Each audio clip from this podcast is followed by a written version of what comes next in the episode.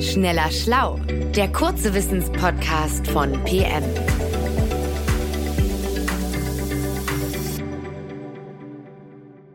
Hallo und herzlich willkommen zu Schneller Schlau. Mein Name ist Martin Scheufens und ich spreche heute mit Martin Schlack, einem Kollege von mir vom Stern. Du hast eine medizinische Frage mitgebracht, nämlich können wir bald gegen Krebs impfen? Wie bist du auf dieses Thema gestoßen, Impfung gegen Krebs? Ja, ähm, hallo Martin. Ich habe mich in den vergangenen Monaten für einen eigenen Podcast intensiv mit der Firma BioNTech aus Mainz beschäftigt. Ähm, BioNTech ist ja in der Pandemie bekannt geworden mit dem Impfstoff gegen das Coronavirus. Aber ursprünglich war die Firma für einen ganz anderen Zweck gegründet worden, nämlich eine neuartige Krebstherapie zu entwickeln. Und die soll so ähnlich funktionieren wie ein Impfstoff. Das Prinzip dahinter, das ist wirklich faszinierend ich habe noch nicht so eine richtige Vorstellung, was, worum es jetzt genau gehen wird. Also ein Impfstoff gegen Krebs. Zum einen Impfstoffe sind ja meistens gegen Viren und man impft ja meistens, bevor man krank wird. Damit also jetzt heute eine Impfung gegen Masern, damit ich zukünftig entweder gar keine Masernerkrankung bekomme oder nichts ganz so schwer erkranke. Ist das auch so die Grundidee bei einem Krebsimpfstoff, dass ich dann niemals Krebs bekomme? Mhm. Also Krebsimpfstoff funktioniert tatsächlich ein bisschen anders. Der beugt eben nicht vor wie andere Impfstoffe, sondern er soll den Krebs bekämpfen, wenn er schon im Körper ist. Es ist also eine Therapie. Und ähm, was beide Impfstoffe gemeinsam haben, vielleicht fangen wir damit mal an, das ist ähm, ihr Prinzip, nämlich Impfstoffe sollen immer das Immunsystem scharf stellen. Entweder gegen einen Erreger von außen, also zum Beispiel ein Virus oder ein Bakterium, oder eben gegen einen Angreifer von innen, äh, Krebszellen. Ich glaube, das musst du so ein bisschen ausführlicher erzählen. Das ist, klingt schon spannend. Ja, ja. Also ein Impfstoff, der beruht eigentlich immer ähm, auf dem gleichen Me Mechanismus. Er zeigt deinem Immunsystem ein bestimmtes Merkmal des Angreifers. Und so lernt dein Immunsystem den Angreifer dann kennen und bildet Abwehrstoffe. Dann ist es gerüstet, wenn der Angreifer tatsächlich mal attackiert. Beim Coronavirus ist das Merkmal zum Beispiel das berühmte Spike-Protein, dieser Stachel. Wenn das Virus dann real im Körper auftritt, erkennt das Immunsystem das Virus umso schneller, da es ja schon weiß, woran es das Virus erkennen kann. Es kann das Virus dann attackieren, zerstören, auffressen. Wenn das Immunsystem nun genauso gegen Krebs vorgehen soll, dann müssen die Forschenden auch so ein Merkmal finden, an dem das Immunsystem den Krebs erkennen kann und dann dieses Merkmal dem Körper impfen.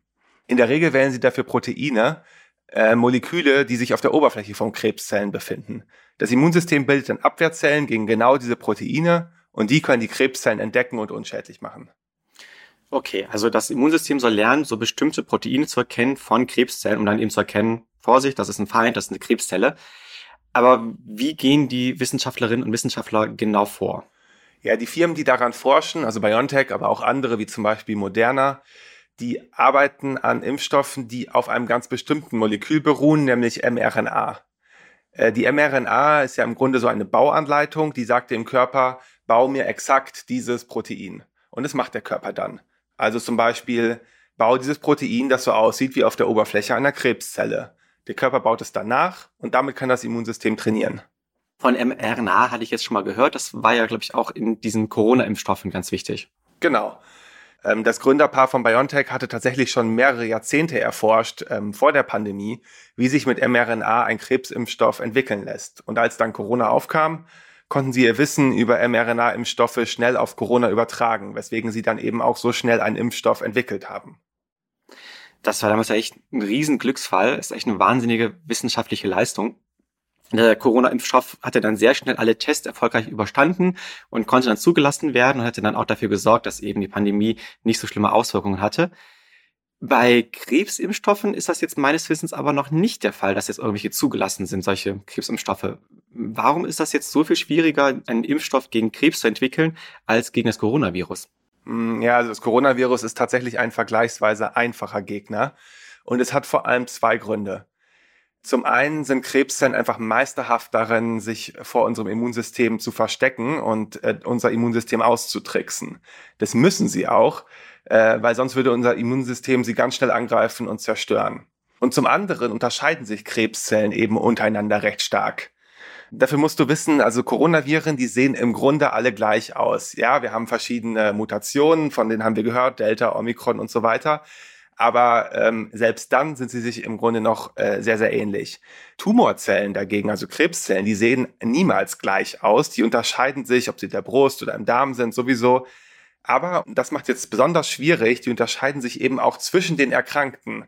Also Tumorzellen von zwei Menschen sind eben niemals gleich. Und deswegen wird an Krebsimpfungen geforscht, die individuell auf die DNA des Tumors, also auf den Patienten oder die Patientin abgestimmt sind was dazu führt, dass bei jeder Impfung für jede Person eben neu bestimmt werden muss, welches Merkmal des Tumors äh, sie dem Erkrankten denn jetzt impfen. Man sagt dazu individualisierte Impfstoffe. Du siehst also, es ist äh, deutlich aufwendiger als bei Corona. Das verstehe ich schon. Also wenn man für jeden Erkrankten eine eigene Impfung quasi entwickeln muss, das ist natürlich schon ein riesen, eine riesige Leistung, eine riesige Herausforderung für die WissenschaftlerInnen. Gibt es denn schon erste Erfolge? Ja, absolut. Impfstoffe gegen verschiedene Krebserkrankungen werden in Studien an Patienten und Patientinnen schon getestet, zum Beispiel gegen bestimmte Formen von Brustkrebs, Prostatakrebs. Und die Ergebnisse sind durchaus vielversprechend. Die Impfstoffe können manchmal zusammen mit anderen Immunpräparaten das Überleben der Erkrankten tatsächlich verlängern. Das macht ja erstmal Hoffnung. Heißt das, dass in Zukunft oder vielleicht auch sogar in naher Zukunft man den Krebs besiegen kann? Ja, da muss ich die Hoffnung jetzt etwas bremsen. Also ein Ende von Krebs als tödliche Krankheit. Es wurde einfach schon so oft vorhergesagt und immer wieder wurden die Versprechen ähm, gebrochen. Das Ziel ist eben auch nicht mit dieser Krebsimpfung jegliche Chemotherapie ähm, gegen Krebs zu ersetzen.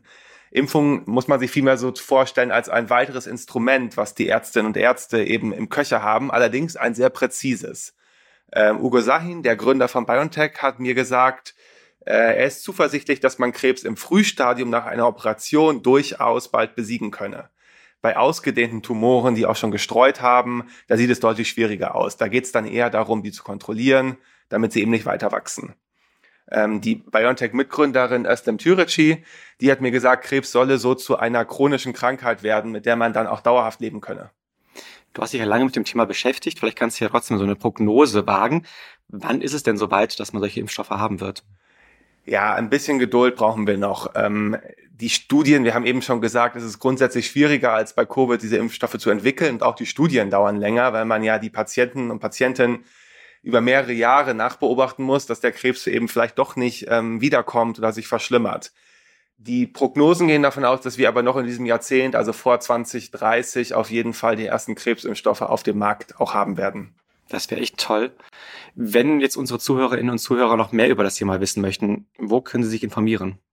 Ja, wir haben beim Stern vor kurzem einen neuen Podcast gestartet, der heißt Eine neue Medizin, die Biontech Story. Und da erzählen wir in sieben Folgen, wie das zuvor weitgehend unbekannte Unternehmen Biontech in der Pandemie eben Medizingeschichte geschrieben hat.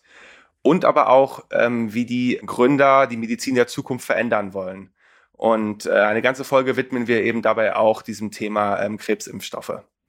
Eine ganz dicke Hörempfehlung von mir. Nicht nur, weil das ja eine unglaubliche Geschichte ist, eine deutsche Geschichte, aber auch eine wahnsinnig wichtige Wissenschaftsgeschichte ist, eine große Erfolgsgeschichte, sondern eben auch, weil es ja die Zukunft ist und man enorm viel darüber erfahren wird, wie sich die Medizin entwickeln wird. Vielen Dank, Martin. Den Link zum Podcast Eine neue Medizin, die Biotech Story, findet ihr in der Folgenbeschreibung. Und jetzt wünsche ich noch einen schönen Tag und bis bald. Schneller Schlau, der kurze Wissenspodcast von PM.